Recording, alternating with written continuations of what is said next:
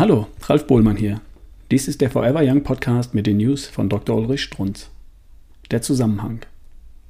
Der Zusammenhang zwischen Stress und Krebs wird in Deutschland, wird in den Ärztezeitschriften ja fast durchweg bestritten. Das sei esoterisches Geschwätz. Weshalb ist das so?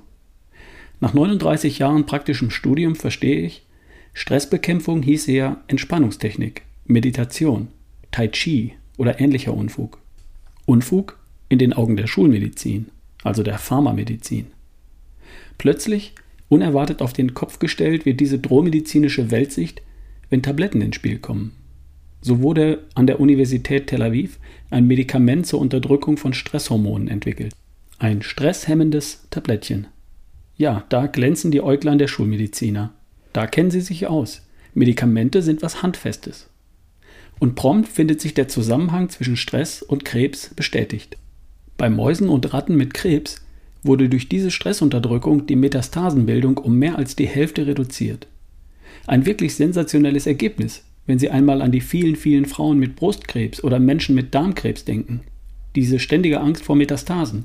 Mit einer Tablette beseitigt? Das Medikament soll jetzt an 400 menschlichen Patienten getestet werden. Krebs ist natürlich nur ein symbolisches Wort für krank. Dieser Zusammenhang zwischen Stress und krank ist jedem, buchstäblich jedem Menschen mit gesundem Menschenverstand offenkundig.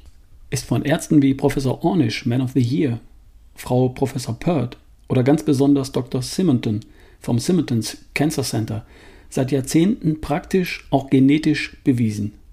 Gilt nicht. Erst wenn eine Tablette ins Spiel kommt, dann wird's echt. Kennen Sie meinen Satz aus dem Seminar? Lernen Sie Meditation lieber rechtzeitig. Wenn die Krankheit erst einmal da ist, könnte es zu spät sein. Begründete praktische Erfahrung. Das war eine News von Dr. Ulrich Strunz. Vorgelesen von Ralf Bohlmann hier im Forever Young Podcast. Bis zum nächsten Mal.